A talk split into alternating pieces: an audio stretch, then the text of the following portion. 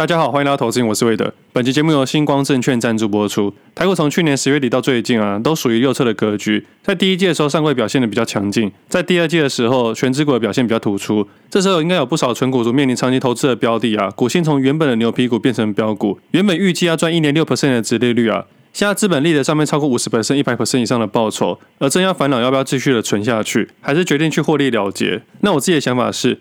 如果在一开始分好左侧跟右侧的话，现在就不会有太多的烦恼了。长期投资的重点是在以累积为主，要稳定且持续的投入，才会享有多年的复利效果。可以在配置上面做高低位阶的配置，在遇到长期股票飙涨的情况下，就不会乱了手脚。而今天要介绍的星光证券就是一种选择。星光证券在定期定额上面帮大家精选了优质的存股标的，首次扣款有送五百元抵用金，之后每一年续扣再另外送五百元抵用金。那如果现在新开户的听众朋友啊，现在开户还可以享有六个月电子下单，每月送一百万元手续费震撼价，开户还送证券加息或手续费抵用金三千元。这个抵用金不管是定期定额、零股或是一般下单都可以使用。有兴趣的听众朋友可以点底下的资讯栏看更多的资讯。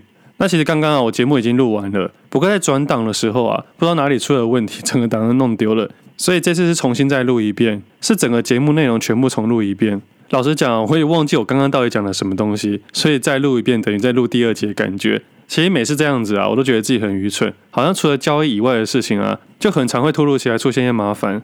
不过想说算了啊，对，当做是一种学习，以后再自己谨慎一点点。那端午节我也没有出去，刚好这几天在家里好好的研究资料，也把自己的交易记录跟下礼拜要做的事情重新梳理了一遍。那上礼拜聊到生活上出现的一些问题啊，收到很多听众朋友的私讯，大家好像对生活的东西比交易还有更有兴趣。我记得一开始的时候，很多听众朋友给我的回馈就是我讲的东西太难了。他们必须花一点时间才知道我在讲什么，所以在交易上面很难有共鸣。多数人没办法像我这样全职盯盘或交易，所以有时候讲到一些细节啊，可能很少有共鸣。但是凡是生活上啊，我发现我碰到的问题跟大多数人碰到的问题，可能跟大多数人都差不多。只不过我知道自己的生活比较无聊啦。市场外的东西不外乎是篮球、健身、运动或旅行，发生什么事情，严格说起来，应该算是挺无聊的人。像现在做投资分享到现在。我只有为了投资瘾的分享啊，出门两次而已。那大多数其他的时间都做我原本的生活、原本的交易。那其实也不是说我不想出门跟大家讨论投资啊，是因为我觉得我跟厉害的人分享投资，那他已经很厉害，我干嘛跟他分享？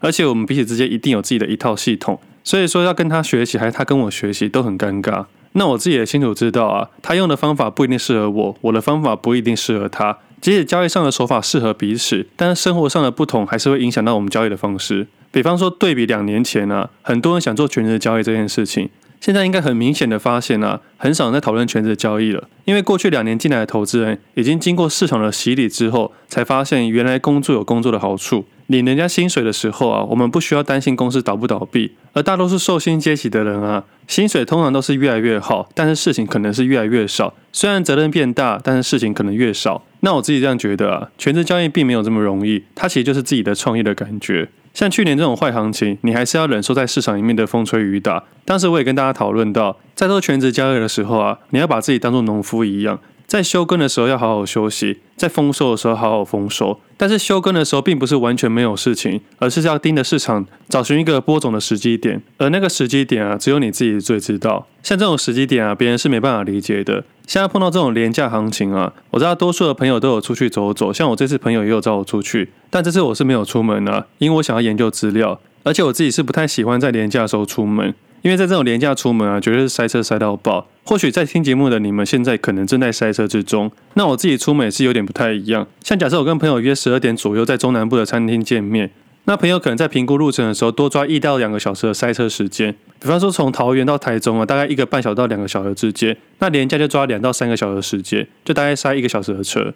那我自己就是那种五点半会起床，六点出门，大概八点多到那边的咖啡厅写写文章、研究资料。等他们十二点左右到的时候，再过去跟他们会合。也或者前一天我就过去先住一天，隔天再抓一个差不多的时间跟他们会合。而且在约的过程中啊。难免有一些朋友会迟到什么的，我也因为提早到的关系啊，比较可以抓时间配合大家，我自己也比较不会浪费时间。但这样听起来就有点不合群，大家在塞车的时候，你为什么不跟着塞？变成假设要搭我顺风车的人，可能要六点左右出门，所以就其实很少人搭我的顺风车啊。那他们也都习惯了，我也都习惯了。我是不喜欢塞车的感觉啊，虽然我开的车很容易塞车，那我自己宁愿多花一点时间成本、机会成本，让这件事情流畅一点点。即使前一天去住宿一天啊，如果你是背包客栈的话，一天大概七八百块就可以解决了。但是如果塞车的话，会让我非常的烦躁。塞车的感觉就是你的股票遇到跌停板的时候，你想要挂卖五百张出去啊，前面有十几万的单在等着你，其实感觉是非常差的。那这是廉价出去啊，不只是塞车的问题哦，餐厅啊、住宿、景点可能满满都是人。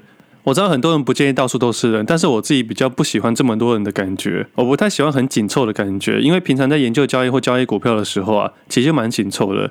出门就比较喜欢是慢步调的，所以我自己会尽量避免连续假期出去。但我每次去看那种廉价出去吃饭啊，一般般的餐厅，可能要等好几个小时。你想到就会觉得有点痛苦，那种感觉就像是遇到股票涨停板的时候，你要挂涨停板买进五百张的时候，前面有十几万张在你前面排队。老实讲啊，你也不知道这个股票好不好，就像你也不是很确定这个餐厅好不好，反正网友打卡、Google 评价就可能会吸引你去买它。但只有等到你后位成功之后，你才知道这家餐厅到底是好还是不好。就像是买进一档股票的时候，你没有钱去参与它的时候，你可能永远没办法感受到交易的心态跟情绪。就像我一直说到的，很多人会讨论到停损很难，但停损真的只是技术，它一点都不难。真的难的是停利。像现在的行情啊，停利反而是最大的烦恼。现在停，明天停，还是未来再停？那未来不停的时候，会不会变成停损呢？这都是一些考验。那我今天刚好写完 Pressway 的文章。主要是讨论到一些停利的想法，因为现在的权值股的行情比较好，所以会面临到左侧投资的账户啊，获利表现比较好。那这时候要用什么心态去面对？可能可以用空间换取时间的概念。之前在下跌破的时候会讨论到用时间换取空间，而在上涨破的时候应该可以用空间换取时间的概念。因为在做股票交易的时候啊，会影响报酬率的最重要三个因素：时间、空间还有深度。时间概念比较好理解。就像我们平常讨论到日、周、月、年，那空间就是上涨幅度跟下跌幅度，那这个深度就是我们投入的部位有多少。投入的部位的概念其实因人而异，就像以前讨论到的，每个人的一千万都不一样，你的一千万，我的一千万跟他的一千万都不太一样。说到一千万这件事情啊，其实去看看房地产的概念，我们就有更加的深刻。有些人买房子啊，想都不想的买进去，努力存了头期款两百万，剩下的八百万爸妈去赞助。那有些努力存了两百万，可能要花好几年的时间。剩下的八百万，又要再花好几十年的时间去还款。相较于同一个一千万，每个人都不一样。那其实这个观念用在生活啊、房子、股票，其实都一样。上礼拜我讲到我眼睛感染，然后阿基里事件受伤，然后就收到很多听众朋友的私讯，很多人给我专业的意见，我有很多把它参考在内。然后其中一个他有跟我分享说，他首先先谢谢我的分享，他这波赚回八百万左右，主要是分批布局及冷水区的等待练习，左右账户的分类给他很大的帮助。那他本身是一个医师妈妈。他觉得我可能是很高的氧化负担而造成慢性的发炎，所以建议我适度的去补充一些氧化物，比较不容易发炎。那我去查一下抗氧化物的水果或蔬菜啊，那其中里面 CP 值最高应该是芭乐吧？那想到芭乐，我就想到以前在学生的时期啊，以前下课之后都去市场买芭乐，我记得当时一颗五块钱，有时候优惠或烂芭乐的时候还两块钱。那时候学生比较没有钱，所以每次去都买很多颗当做晚餐去使用。那回到刚刚讲的概念啊。像这位听众朋友，他很厉害，他赚了八百万。那我觉得八百万真的对每个人不一样。他的叙述非常的淡定，那可能是因为他的深度跟别人的深度不太一样。而这个八百万啊，对于小资族来说是非常非常的热血，所以才回到刚刚讨论到的，每个人一千万不一样，每个人八百万也都不一样。那除了感谢这位听众，还感谢很多听众的分享。那我自己会更加注意饮食这个部分。那回到今天市场想讨论的东西，在交易身上啊，独立的判读是一个很基础的要件。我相信多数的听众朋友应该都能理解。那今天想要跟大家分享另外的想法，解读事件的速度也会影响到交易的策略。其实市场上的新闻杂讯非常的多，我们不可以每一件事情都去理解它或解读它。我们应该去判定说这件事情对我们的交易本身有没有帮助。如果有，我们才要去讨论说有的话会影响多少，影响多大，会影响我们本身的策略吗？只要这几个步骤某一个步骤没有符合效益的话，这件事情就不要去研究了。真的不要浪费太多时间去研究一些不需要研究的东西。那如果这个事件需要花你一个月或一年的时间去研究，但是带来的效益只有一点点的话，你只是不断在侵蚀自己的时间跟焦虑感而已。我们应该都要知道，全世界每天、每分钟、每秒钟都有大事小事的发生。如果我每个事情都要去研究的话，我们没有交易的效率，我们也会同时失去生活的品质。我知道现在市场内比较安静，但市场外非常的吵。但在我们专注力有限的情况下，如果我们的专注力一直放到市场外的话，我们就会忽略市场内的东西了。那么市场外的东西我就不讨论，给一些网红去讨论。我自己只会专注在市场内的东西去讨论。这样的讲法可能大家比较难理解。我去举个两个例子给大家参考。像前阵子啊，一直有听众朋友想要我分享新光金的经营权争夺战，想要询问我有什么看法。老实说，我当下没有回应他，我也没有什么看法，因为对于这种经营权的争夺啊，对我们一般投资人来说没有太大的效益。如果你是长期投资人的话，你可以去研究文化上的改变、策略上的改变。而以现在的时机点来说，我认为没有什么左侧个股可以好好去投入的。我认为市场还没来到左侧的时机点。那么以右侧的角度来去思考的话，我单纯只做价量形态的操作。如果新光金的形态是价量暴涨的话，我可能就会追进去。那如果没有的话，我可能把资金放到其他更有效的地方。那么这时候去研究经营权，对我本身来说就没有太大的意义。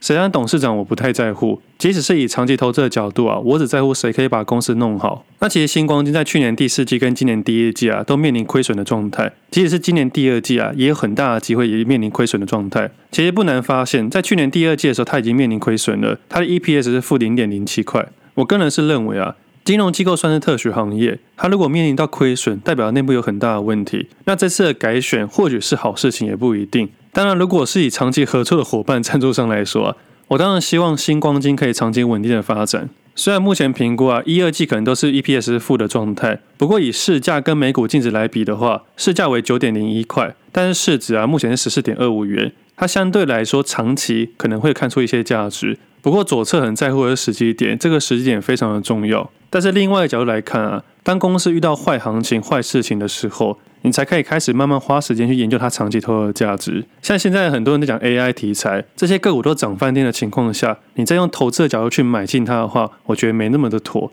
如果你说你是投机客，你要去参与这波行情的话，我觉得蛮合理的。但如果现在跟我说，如果用 AI 的角度去投资那些标的非常多的、斜度非常高的一些公司的话，我倒是觉得没那么的妥。当然没办法知道股价会往哪个方向去走，但是以我自己的交易风格来说，我不太会这么做。但是如果你本身设定自己是个投机客，只做价差的话，这种热度高、波动大的可能比较适合。但是以现在的角度来说啊，不只是 AI 题材来看，其他很多公司的个股的热度也非常的高，而大多数都是集团的个股。那这个部分我待会再跟大家讨论。所以说新光金的经营权啊，我在当下没有去解读它，因为我不想花太多的时间去追踪它，效益不太高。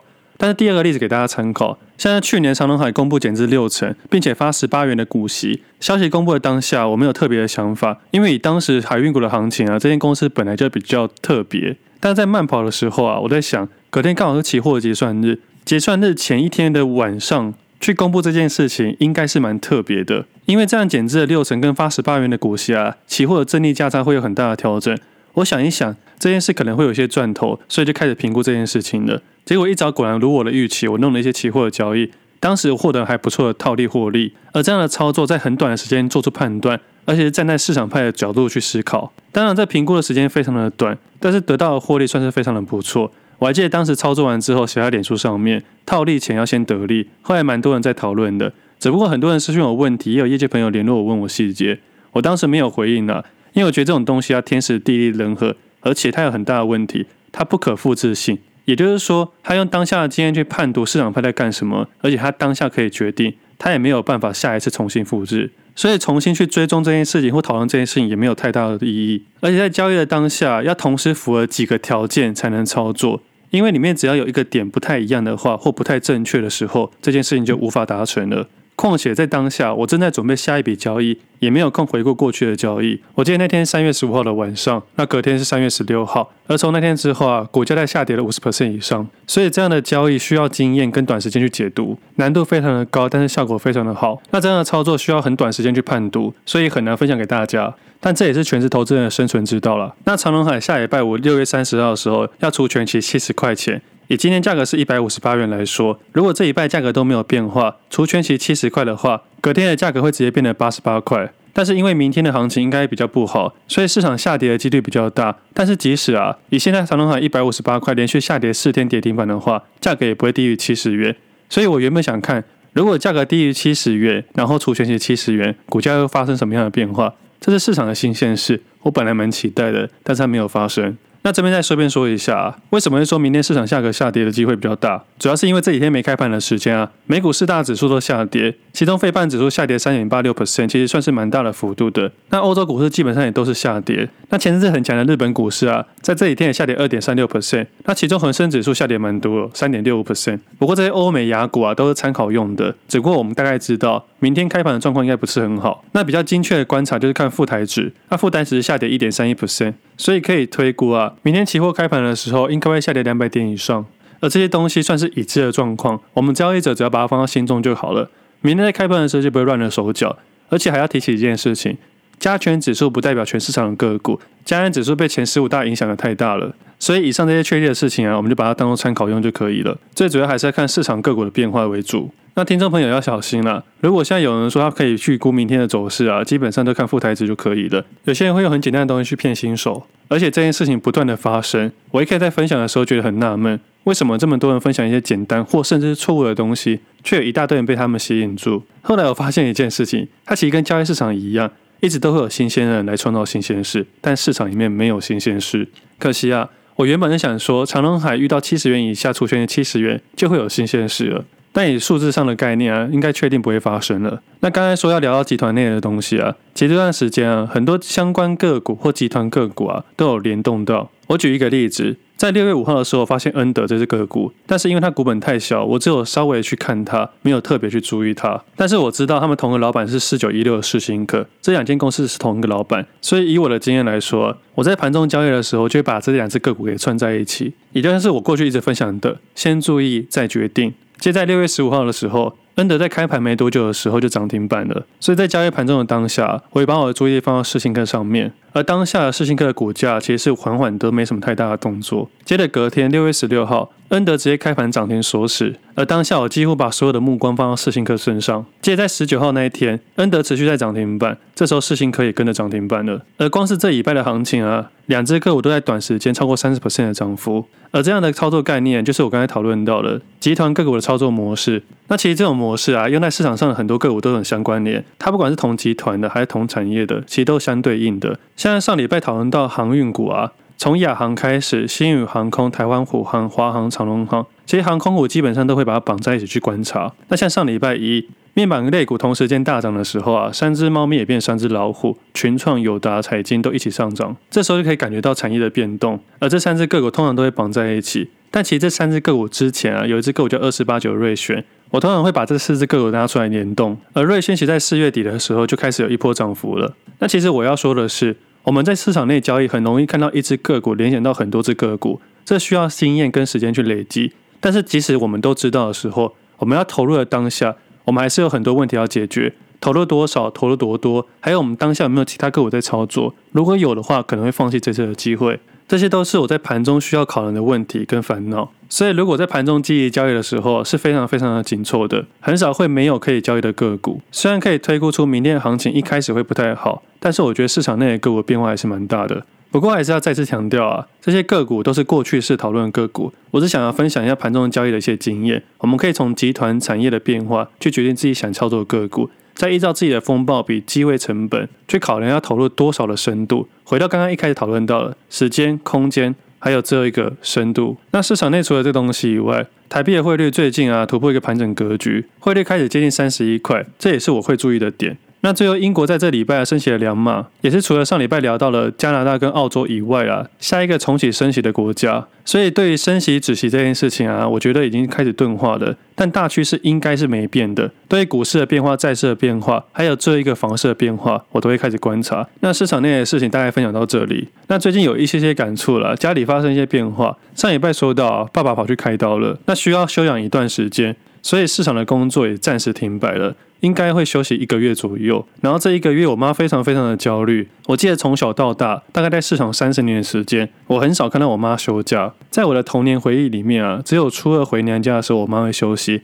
其他大多数的日子啊，都看到她在市场里面努力的工作。那像他们这种做劳力工作的人啊，遇到这种生病啊，这种不可预期的东西，他们只能暂时停摆他们工作。也就是说，他们现在是一个零收入的状态。当然，对于我妈来说，她非常非常的焦虑。他们习惯去赚钱，习惯靠劳力去赚取金钱，所以一直以来到现在，他们都无法理解全职交易是什么东西。那一直到最近，我也觉得这件事情是合情合理的。对他们来说，深耕第一步的概念，很难在一时间转变。应该用汗水去赚取的金钱，怎么可能在家里可以实现一样的效果？虽然我妈对这件事情有一点焦虑啊，不过幸好啊，她最近有很多很多事情可以做。她除了今年我帮她安排健身教练的课程以外啊，她昨天竟然跟我说，她开始办健身房，想要自己去练看看。其实我自己是蛮欣慰的啊。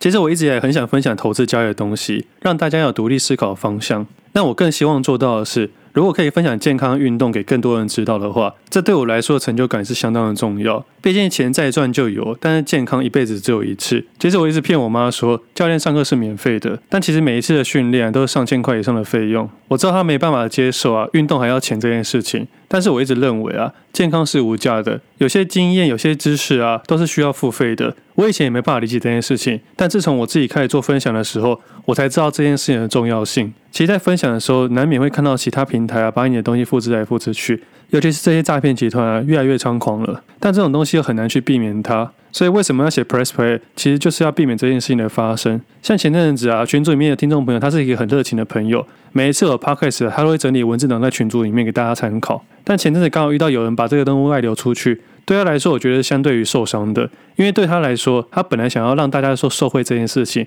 让更多人可以用文字档去参考这些东西。不过我们很难避免的是，少数人把我们有价的付出一个复制贴上，变成一个无价的东西。但他后来很厉害的，他用正面的心态去解读它。那现在他也持续在分享。那我自己在做投资分享的啊，难免也会在别的地方看到自己的东西，难免也会对社会感到失望了。不过那个坎我已经过去了。如果我的东西可以分享给更多的人，让不特定的人有带来帮助的话，其实自己也是受惠的。像这次家里出了一些问题，也收到很多听众朋友的建议，其实对我来说也是蛮大的帮助。